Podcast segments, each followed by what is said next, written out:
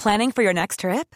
Elevate your travel style with Quince. Quince has all the jet setting essentials you'll want for your next getaway, like European linen, premium luggage options, buttery soft Italian leather bags, and so much more. And is all priced at 50 to 80% less than similar brands. Plus, Quince only works with factories that use safe and ethical manufacturing practices. Pack your bags with high-quality essentials you'll be wearing for vacations to come with Quince. Go to quince.com slash pack for free shipping and 365-day returns. Divagando en la mente de...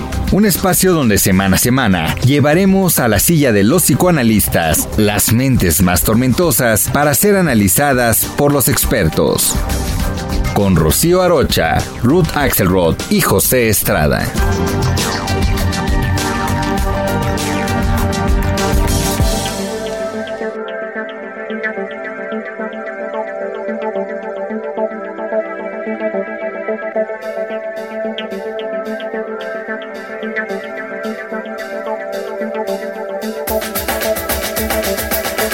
Un día más estar todos juntos en este momento para platicar en divagando en la mente de el yo financiero, en esta estructura mental que cada uno de nosotros puede ir escuchando y desarrollando como parte de su personalidad.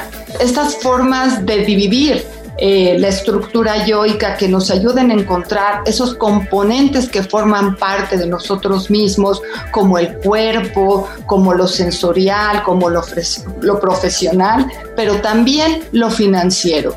Eso del yo financiero refiere a una parte de nuestra personalidad que nos puede ayudar a reflexionar sobre nuestras actitudes frente al dinero y todos sus enigmas. Es interesante definir al dinero, ¿no? El dinero, pues es un medio de intercambio, por lo general en forma de billetes y monedas. Debe su nombre a el vocablo denarius, porque el dinero se inventa, digamos, ¿no? Eh, y se utiliza en el Imperio Romano, desde antes ya hay eh, principios de, de esta situación llamada dinero, ¿no? Que no es otra cosa que un medio de intercambio. Y, pero, ¿qué significa? Que para cada uno de nosotros, entonces el dinero significa algo distinto, ¿sí? No significa lo mismo. ¿Por qué? Porque cada quien lo puede utilizar para intercambiar cosas diferentes o le interesan cosas diferentes. Entonces, cada quien le damos un significado diferente, personal, único al dinero. No valen lo mismo tus 100 pesos que mis 100 pesos. No valen lo mismo. Hay dinero que vale mucho más y parece que el que vale más es el que se consigue con el trabajo y hay dinero que vale mucho menos, que es el dinero pues que se obtiene, digamos, regalado. O sea, si yo voy por la calle y me encuentro un billete de 100 pesos, puede ser que sea más fácil que lo pierda o que lo regale a que si yo trabajé arduamente para conseguir esos 100 pesos. Por lo tanto, para cada quien el dinero tiene un significado distinto y tendríamos que ir de aparato psíquico en aparato psíquico revisando ¿Qué significa para ti? ¿Cuál es tu historia con el dinero? Porque además cada quien tenemos una historia con el dinero.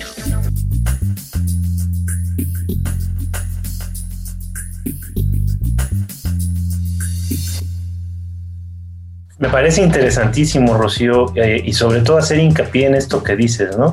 Para cada quien tiene un significado diferente y yo pondría este tema en específico, un valor diferente, ¿no? Cada quien va a asignar un valor distinto al dinero y para esto podríamos ejemplificarlo claramente con el caso de los niños, porque seguramente muchos de nuestros escuchas han de decir, no, a ver Pepe, un dólar vale lo mismo aquí y en cualquier parte del mundo. Sí, a nivel de convenio social, seguramente es así, pero no a nivel individual. A nivel individual, por ejemplo, un niño se vuelve completamente feliz con sus primeras monedas. Para ellos son una fortuna, mientras que para un adulto o un adolescente tal vez esas mismas monedas no le alcancen ni para los chicles, ¿no? Pero así como con los niños es muy claro, también con los miembros de una familia, con los miembros de la pareja, este significado del dinero y este valor va a ser sumamente diferente. Sobre todo pensando que el dinero es eh, producto de nuestro trabajo, producto también de algunas eh, circunstancias, casualidades eh, fortuitas, pero principalmente de nuestro trabajo. Y por lo tanto, al ser parte de nuestro trabajo, ser producto de nuestro trabajo, es una manifestación de nuestras propias vidas. Y esto es algo importantísimo. Fíjense, hace algunos años, Pepe Mujica, este celebrísimo presidente, que era conocido por andar en, en un bocho, y en un carrito todo destartalado, una persona muy humilde, nos eh, eh, dejaba una enseñanza muy básica, ¿no? Cuando reflexionen sobre cuánto les está costando una cosa, piensen que no lo están pagando con pesos, con centavos, lo están pagando con horas y con minutos, horas y minutos de su propia vida, ¿no? Entonces yo creo que aquí lo que habría que pensar es que el dinero forma parte de nuestra existencia, porque para ganarlo, para adquirirlo, para producirlo, estamos dejando parte de nuestra vida en ello. ¿Qué piensas, mi querida Ruth? Bueno, me, gusta mucho cómo podemos conceptualizar que el yo financiero como parte de la estructura yoica tiene un pasado, un presente y que hablemos hoy de la estructuración de este ejercicio a futuro también, porque parece ser que cuando hablamos de niños o de familias, que bien dicen Pepe y Rocío, ¿no? Hay un ejercicio histórico, también los niños y las niñas tienen diferente forma de conceptualizar el dinero y también tiene cada familia según la historia que ha tenido cada familia.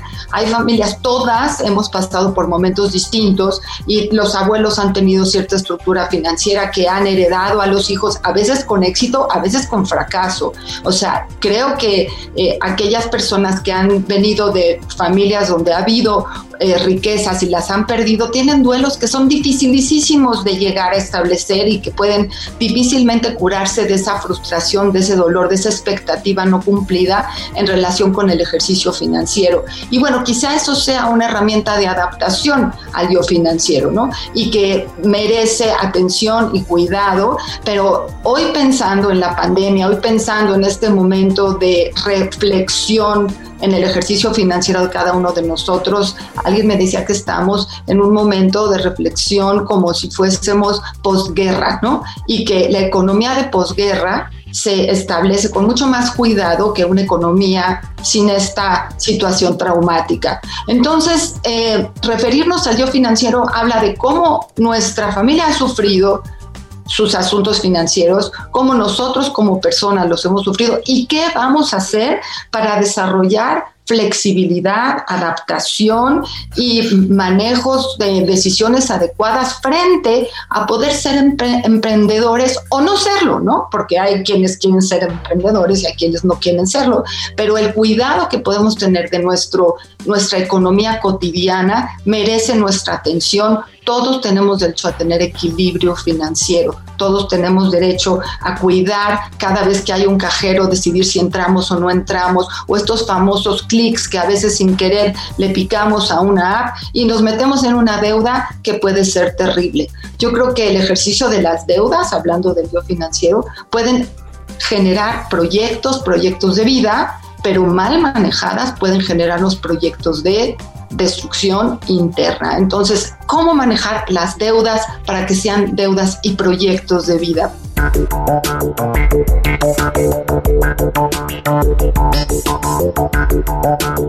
Fíjate que sí, me parece, me parece bien interesante. Aquí habría que, que mencionar, mi querida Ruth, este, el tema de que el yo financiero es algo que se va a desarrollar con el paso del tiempo. Es algo que de alguna manera todos vamos a ir fomentando y desarrollando de una manera adecuada o insatisfactoria. Yo estaba pensando que eh, esta situación tan difícil que se da en países como México, pero que sucede en realidad en todo el mundo, ¿no? De estas familias que tienen una incapacidad, vamos a decir así como crónica, para ganar dinero, para generar dinero. Trabajan y trabajan y trabajan, pero sus esfuerzos están como descaminados, ¿no? Y eh, les pasan mil y un situaciones y total, nunca acaban teniendo dinero. Y hay otros para los que pareciera ser una cuestión sumamente fácil, eh, milagrosa, eh, mágica, el hacer dinero y simple y sencillamente están rodeados. Yo creo que el tener dinero, el hacer dinero y el hacer un buen uso del dinero tiene que ver con eh, elementos, herramientas yoicas que se dan a través de la educación desde muy temprana edad. Y vamos a decir, va a tener muchos correlatos simbólicos. Desde mi perspectiva, eh, la fuerte capacidad para generar y administrar bien el dinero tiene que ver con una estructura yoica sólida, pero además también tiene que ver con una educación y con una experiencia dentro de nuestro proceso de desarrollo que nos enseñe a sumar. Quiero ponerles un ejemplo. No quiero decir que todos los hijos de padres divorciados van a tener un problema con el dinero. Sin embargo, a nivel simbólico, el divorcio significa una sustracción, es decir, una resta, una separación, que a nivel simbólico interno va a atentar de alguna manera contra la capacidad de sumar. Entonces, elementos como este y muchos otros, sin lugar a dudas, van a estar en juego en el proceso de generar esta facultad interna que nos ayude a generar y administrar nuestra propia riqueza. ¿Cómo ves, Rocío? Sí, estoy muy, muy de acuerdo. Yo creo que es por, ahora sí que por todos lados, ¿no? Por un lado, la historia que tenemos, lo que hemos aprendido, lo que nos han enseñado, eso es por un lado.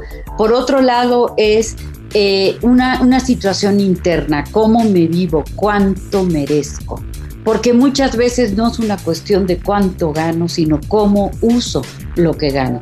Lo desperdicio, lo presto, lo dilapido, es decir, no me merezco conservarlo para mí o sí me merezco y eso que conservo para mí, cómo lo distribuyo. Entonces, hay una, una parte que tiene que ver, por supuesto, con cuestiones sumamente internas que desde luego en un psicoanálisis podríamos darnos la oportunidad de revisar. Pero también hay otra parte que es la parte educativa, en donde hay muchos libros, hay muchos cursos, hay actualmente una gran cantidad de herramientas, de recursos que nos pueden enseñar cómo manejar mejor el dinero, cómo adquirir menos deuda, cómo pagar mejor una deuda que tenemos y entonces vivir con mayor tranquilidad.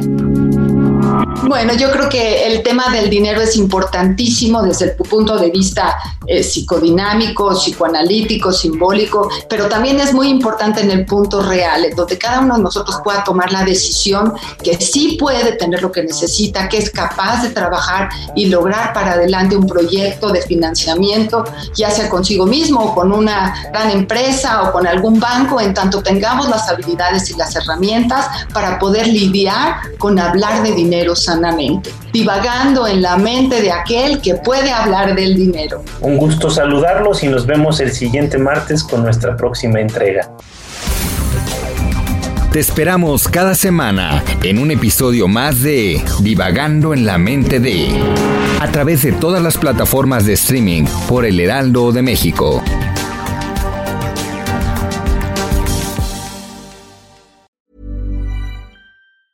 Hey, it's Danny Pellegrino from Everything Iconic. Ready to upgrade your style game without blowing your budget? Check out Quince. They've got all the good stuff shirts and polos, activewear, and fine leather goods, all at 50 to 80% less than other high end brands.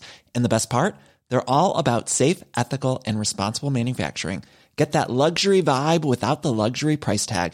Hit up quince.com slash upgrade for free shipping and 365 day returns on your next order. That's quince.com slash upgrade.